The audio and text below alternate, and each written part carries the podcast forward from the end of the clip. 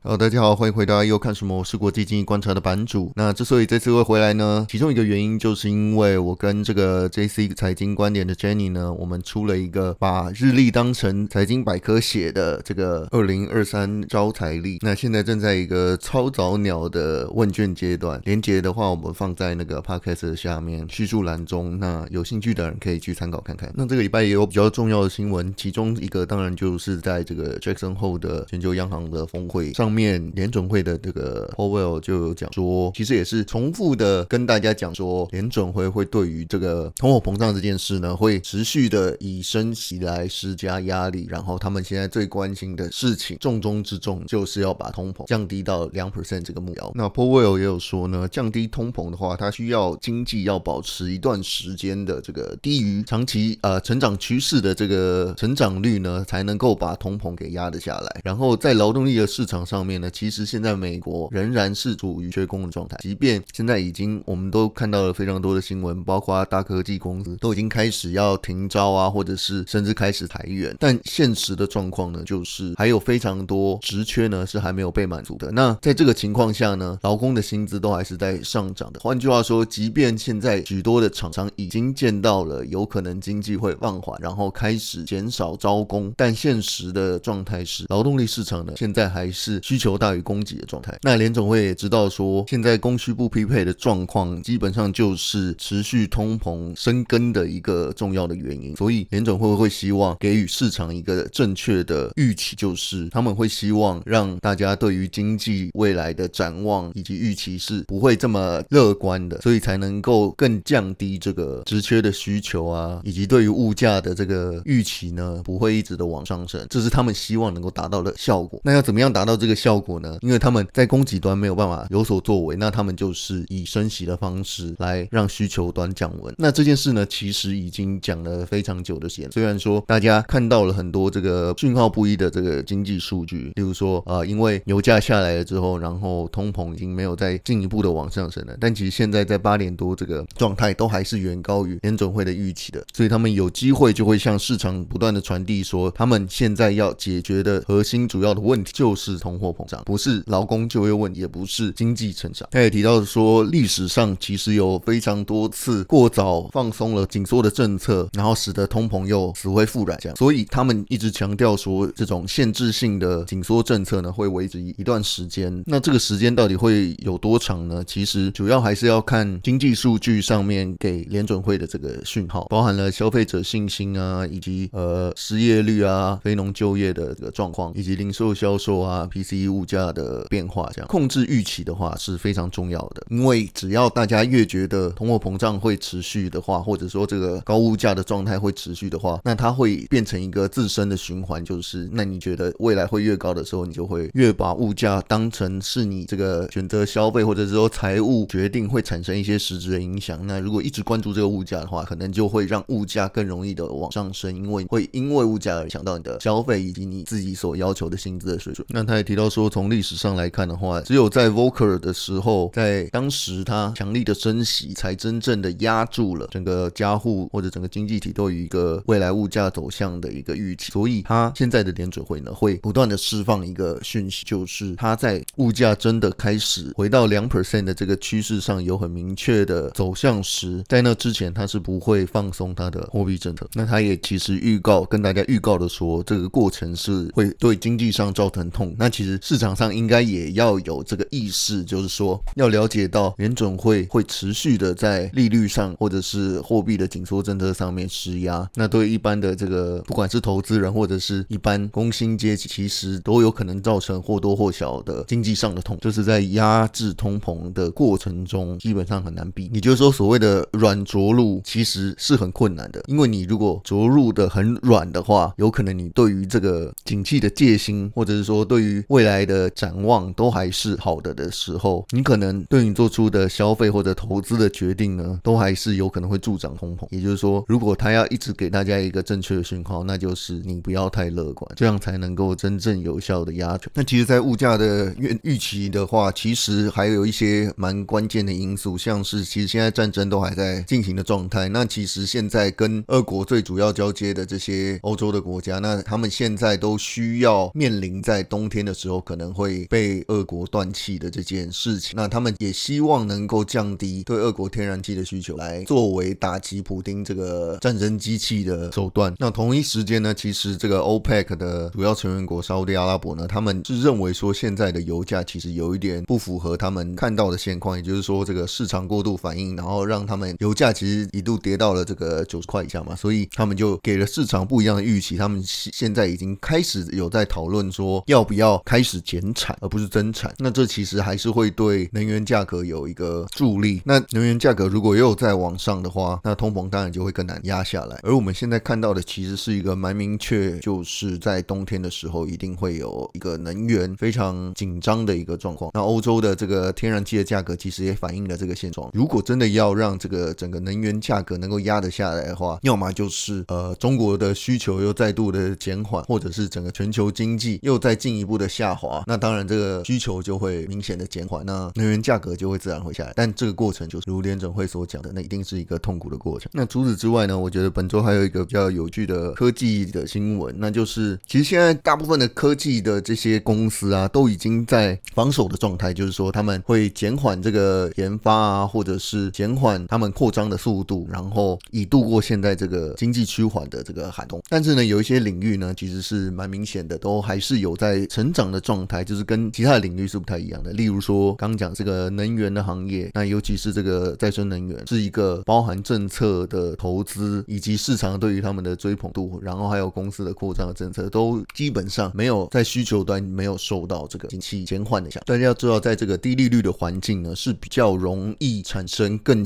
多新的科技的创新，或者是更多新的公司的诞生，然后能有不同的火花蹦出。因为资金成本比较低的时候，更多的公司、企业或投资人呢，会愿意冒更大的风险，给予更高的估值，来让那些想要做新的尝试的人呢，能够无后顾之忧，然后可以给他们更大的这个就是冒险的个空间。但是呢，在利率升高的情况下，尤其是快速升高的情况下呢，这个资金的成本是突然间大幅拉高，也就是说，大部分那种科技公司的估值呢，会很快的下降。那许多公司呢，在成长型的时候，其实它可以享有很高的估值，但是呢，在逆风的时候，它的估值会因为整个市场的资金成本的下降而被调低。同时呢，因为大部分这些高估值、高成长的公司呢，很多都是以撒钱、烧钱、扩张来进行他们的企业经营的风格。也就是说，在换到一个模式是生存模式的时候呢，大家就会开始紧缩它的支出与开销，保留更多的现金，然后至少要撑过这一段，能够活下去。那刚刚有提到说，有一些领域呢，其实它基本上都还是会在持续的扩张的状态下的话，那这这些领域很有可能就是下一个会持续发展的领。那有一些明显的领域，刚讲能源的话，其中还有就是电动车。基本上这个电动车的这个 paradigm shift 典范的转呢，已经是很明确的，就是说现在的需求都还是远大于供给的状态。那只是这个需求远大于供给的状态呢，也拉升了制造电动车相关的这些原材料啊，或者是晶片的成本。那当然，现在这个半导体行业已经没有像之前一样那么紧了，那可能就会有比较小的这个汽车供应链上。那其实我今天想要讲的比较有趣的事情呢，其实是另外一个领域，是一个更新的，然后也是一个长线正在发展领域，那就是个低轨道卫星。那也是以这个同样是 Elon Musk 的公司 SpaceX 为首的，他们现在已经发射了非常多的低轨道卫星在太空中了，然后也已经开启了一些宽频网络的服务。那其实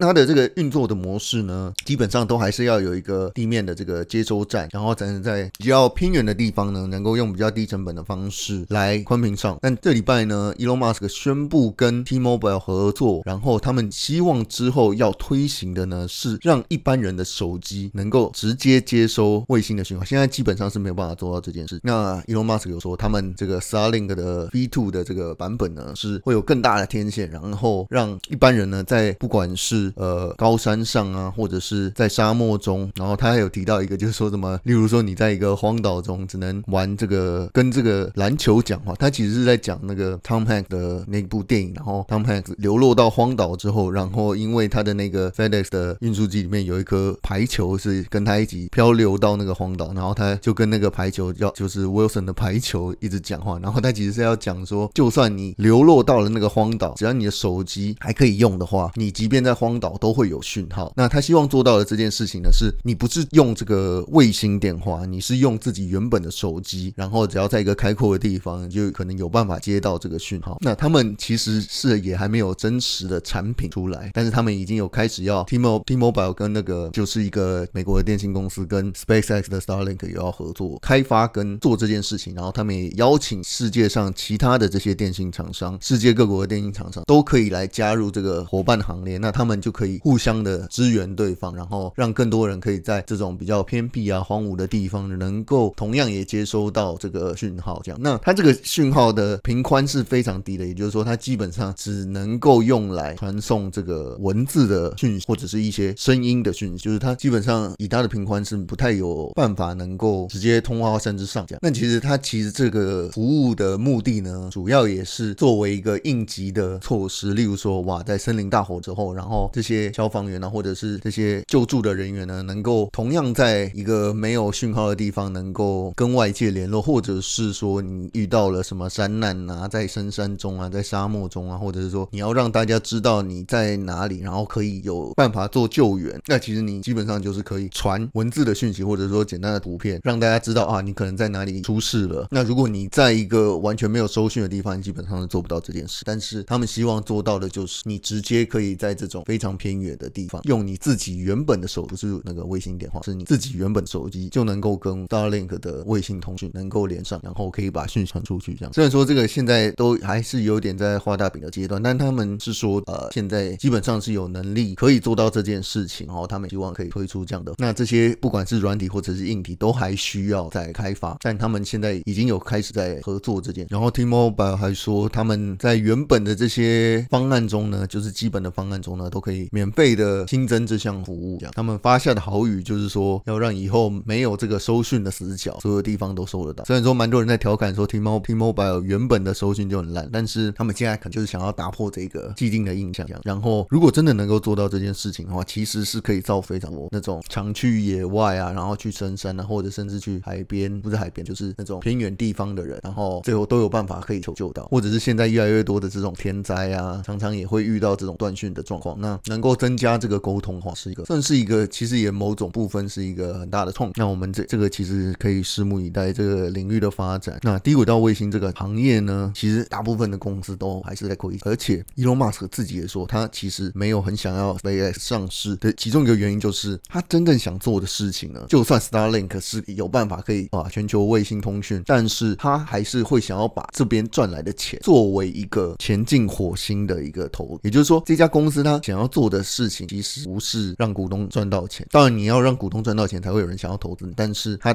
的长期的目标呢，就是要把人送上火星，然后让人类在火星上能够有一个自给自足的系统。那通讯当然就是其中一个很重要的一个系统。然后他还开玩笑说，他可以让 T-Mobile 之后能够上到火星去。这个蛮明显是一个就是画大饼。但他其实在非常多的采访里都有讲到说，他希望人类文明的延续呢是一个可以跨星球的种族。那这样子就不会把自己的命运束缚在一个星球上面，因为其实很有可能。每个星球都可能会有发生一些灾难性的变化，那例如说世界第三次世界大战这类的东西，那有可能人类或者说整个就是文明就会直接在一个星球上面消亡，所以他希望他的愿景呢是能够让人类变成一个跨星球的一个物种，让人类的文明可以继续下去。那这个梦想跟愿景其实是一般生活在地球上的人其实不会去想到是。那他希望 SpaceX 就是在做这件其实不会短期内很难看到盈利的事情，但他在实现这些愿景跟梦想的这些过程当中呢，其实它是完成了非常多在现实生活上有很很高效益的一些科技的创新。那这也是我刚刚讲到，就是说整个卫星通讯的行业呢，大部分是不太赚钱的。那 SpaceX 有办法做出一个不一样的，或者说更先进的这个模式，然后让它的投放卫星的成本变低，然后让它能够建起这个低轨道卫星的通讯的网络，就有点像他希望降低整个呃碳排放的问题，然后。他去推行了电动车，然后这个电动车呢，也改造了我们对于这个未来的想象。那这些电动车这个东西呢，也是可以呃投放到这个火星上的东西。然后因为你有太能太阳能板，然后有电动车，然后有通信卫星，基本上就是可以有一个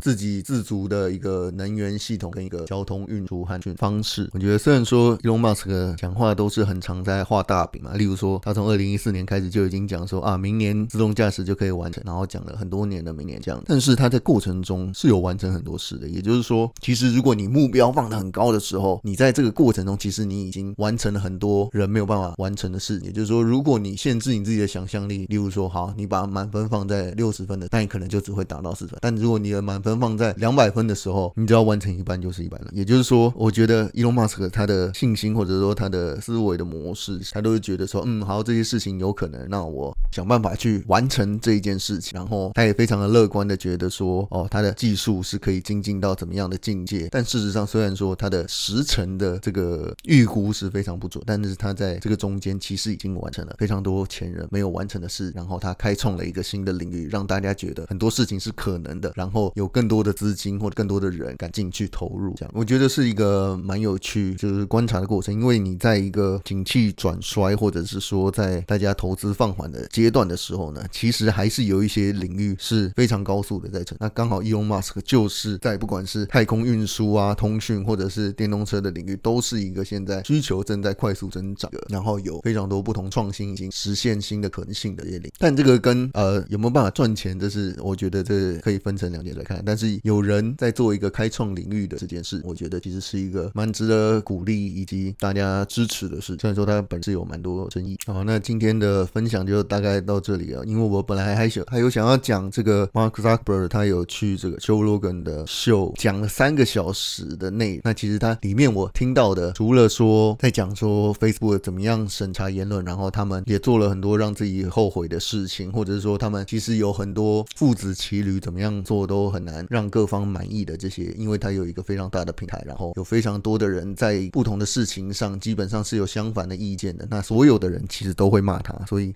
那这件事情其实我觉得有一点影响，说对他来讲，他其实根本没有很想要管这些事情，他更想要发展的是他的这个所谓的 Metaverse 的愿望，他想要更投注心力在说可以让人看到更遥远的这个虚拟与现实混合的这个愿景。虽然说他之前不是有分享的，就是很原始或者是说很阳春的这种 VR 版本的这个 Avatar，但他其实一直想要强调，就是说啊，这个只是非常初期的阶段，那他的希望之后大家能够在有更新的装置，然后有更好的软体的时候，可以直接不用在实体的去上班，而是你变成一个全息投影的状态，然后让大家感觉到哦，自己是在一个办公室里面，但是你实际上你的人可能是在家里或者是在其他旅游的景点，但是你在所有的地方都还是可以工作。那他的愿景就是说，他希望这个是一个未来能够达成的这种状态。那这是他心中所想的 Metaverse。那他其实更想要把精力投注在这上，因为他觉得那种 Facebook 原本的这些很多冲突的事情，不管是啊或者是言论控制、言论审查这些些事情，其实他觉得他很多都是在被，如果要一直被动接受这件事情的话，他就没有点想是这个未来的发展。所以他更希望把钱跟时间还有注意力都投注在这个 Metaverse 上。但是现在很明显的就是，Metaverse 这个东西基本上是一个你还看不到它的获利的可能性或者说方式的一个领域。因为其实现在蛮明显遇到的问题就是说，它其实 VR 的这个 headset 更像是它的性质更像是那种 console 的游戏机，就是说大部分使用的人他使用场景都还还是为了游戏或者是说娱乐，然后而且很大部分应该都是男生，也就是说它这个它它的普及度不会像是现在这种智慧型手，那可能这个也是一个非常因为是一个非常早期的状态，所以上面不管是内容啊，或者是说它的这个装置可能都没有到老少男女皆宜，那可能这个门槛就会变成说啊，大概就只是像玩一个主机游戏的这种的心态，然后去买一个新的这种科技装置来试用。但实际上呢，虽然说它的出货的量级可能已经要追上这些主机了，但是它的客群呢，基本上就就是这些，我觉得就是这些玩游戏主机的这个客群。那它的普及度也有可能就会限缩在这里。那元宇宙的实现呢，不可能是只有男生在，或者说不可能大部分都全部都是男生，所以它当然会需要更多的内容应用，然后让大家觉得说在这里面的体验是好的，然后你也不会很累的，就是说一直要用这个眼镜然后来看懂，可能会撑的没办法撑很久，因为你不可能长时间的带着这个东西来工作啊，或者是玩游，甚至是玩。那他这个采访里面其实就讲了蛮多，他对于这整个 Metaverse 的发展，还有就是刚刚讲到这个 Facebook 的平台管理经营的这个问题，我觉得有兴趣的人是可以去。好的，那今天的节目到这就到这边。那对这个我们我跟 Jenny 一起合写的这个二零二三招财历有兴趣的，可以到资讯栏下方的链接去填写问卷。那之后真的出出来的时候呢，那大家就可以抢先拿到。这样好，感谢大家支持，我们下次见，拜拜。